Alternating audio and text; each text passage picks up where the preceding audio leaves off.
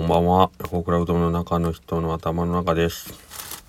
えー、っと、今日は、さあ寝ようかなと思ったら、そういや今日収録するの忘れたと思って、今、慌てて車の中で 戻って収録をしておりますが、寒いですね もっと早く撮っときゃよかった。えー、と、まあ今日ちょっとバタバタしてまして、慌てて帰ってしまったので、えー、と、撮るのを忘れてましたね。はい。まあ、僕にしちゃよくあることなんですけど、よくまあ思い出したなと思ってね、前向きに考えることにしましょうね。はい。えー、ということで、えー、っとですね、今日はね、高松のめちゃくちゃ雨が降ってましたね。なんか、うちのスタッフに言うた朝の段階でね、まだ降ってない時に、京都雨降るかなとかって言ったら、わ私の持ってる携帯電話の予想では今日の降水確率1ミリだったんで、あんまり降らないじゃないですかって言うけど、1ミリっていう降水確率、それってなんか、万が一降った時用の保険で1ミリ、0はちょっと降るかもしれんから1、1にしとけや、みたいな感じで言ってるだけじゃん、みたいな。なんか言い訳の1ミリみたいな感じやなとかって言ったらまあまあ降りましたからねはい。まあまあそれもあってというかなんか思ってたよりもお客さんの動きがちょっとねあのー、少なかったかなという印象でですねちょっとまあえっ、ー、とあらっていうちょっと拍子抜けをするような一日でしたけれどもえっ、ー、とうちのお店なんですけど、えっ、ー、と、まあ、あの、もともと、えっ、ー、と、私の祖父の代は、えーとまあ、手打ちをどうやったら機械打ちに、えーと、できるかなということでうちの3代目の祖父は非常にその機械でうどんを作ることにこうえーと、注力したというかなるべくこうね人間がやってることを機械化することで、えーと、たくさん作れるようにということで、えーといろんな商品ね製麺機を開発したりしてたんですけども。えー、そのそのおかげでですねうちはいろんなタイプの何て言うの、えーと、設備機械は結構揃ってるんです。でまあ今はその祖父の時代よりもだいぶね作る量も減ってきたんで僕の代でもう一回、えーと、手打ち、えーと、練り機は、えー、機械なんですけどあと切ったりするも機械なんですけどえーとまあ、麺を打つという作業に関しては、えーとまあ、人間が打つという状態でやっててまあハイブリッドみたいな聞こえはいいですけど一応機械でできる部分できる部分というか機械にお任せする部分あと人間の手でやる部分というところをまあこう組み合わせて営業してるんです。で、えっ、ー、と機械でも例えば切る機械でもまあいろんなタイプのというか、えっ、ー、と機械があったりえー、であと、まあ、珍しいところでいうゆで釜もちょっと違うタイプのゆで釜が2つあったりして結構いろんな、あのー、その機械によって特徴がねあるんですね。なんで、えーと、そこの組み合わせを変えていくことでまあ麺が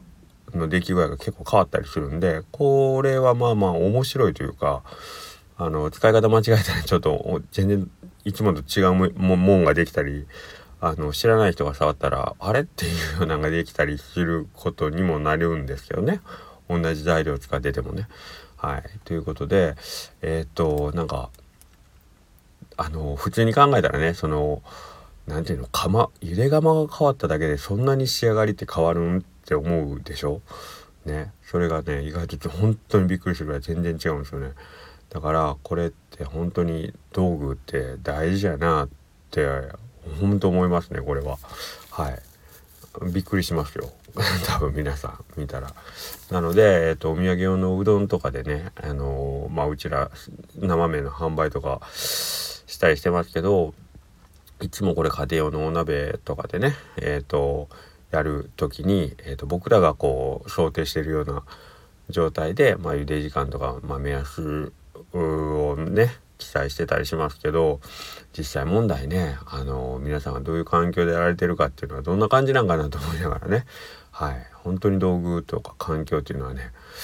えっ、ー、とその仕上がりには大きく影響してしまいますのでね。はい。これけどねおうどんに限らずあのー、まあ、僕の得意なあれですね抽象具体を抽象に引き上げていくということをすれば結局えっ、ー、とどの分野にも同じことが言えましてうどん以外の、まあ、何かクリエイティブな作業でもそうですしもっと言うならば人間同士の付き合いに関しても、えー、アプローチの仕方を変えれば例えば今までうまくいかなかったまあその人とのコミュニケーションが実はなんか一つ今までと違うやり方を導入したり、えーと、違う環境でその方とお話ししたり、えーと、例えばいつもさね、仕事の状態でお付き合いしてるその方と,、えーとまあ、プライベートでお話しする時に感じる印象とは多分ガラッと違うね、印象を受けたりするということでそこでひょっとしたら人間的な理解が進んだり、えー、まあひょっとしたらこじれることもあるかもしれないですけどもなんかねそういうシチュエーションを変えるっていうね方法っていうのはなんかどの分野においても通用するよなというのは思ってます。やっぱりえっ、ー、と私が仕事してる時の顔と当たり前ですけど家に帰った時の顔と友人で会う時の顔と、えー、やっぱりねそれぞれに違う仮面をかぶる ペルソナを持っておるわけですからねはいそういう意味もあったりあと一緒にいるその何ですかね。まあ例えば3人で話したり5人で話したり10人で話したりする時の環境の違いそこにいるメンバーの違いによって当然僕の役割が変わると、えー、また違うペルソナになるわけですからね。はい。なのでえっ、ー、とうどんも全く同じ材料なんですけど扱い方によったら全然違う表情になって、えーと、皆さんのお手元に届く時のおうどんの状態は全く変わってしまうということなのでえっ、ー、と何て言うかな。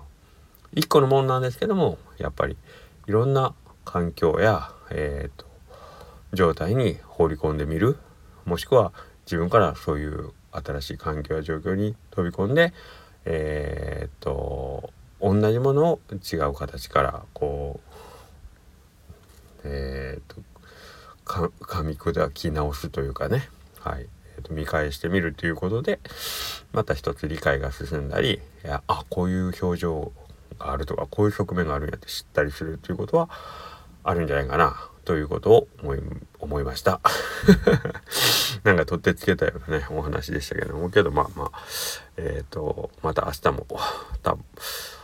えー、どういう手順で今うどん作ろうかなみたいなのを考えながらなんかそういうことを思ったのでまた明日も頑張ります。よろしくお願いします。それでは。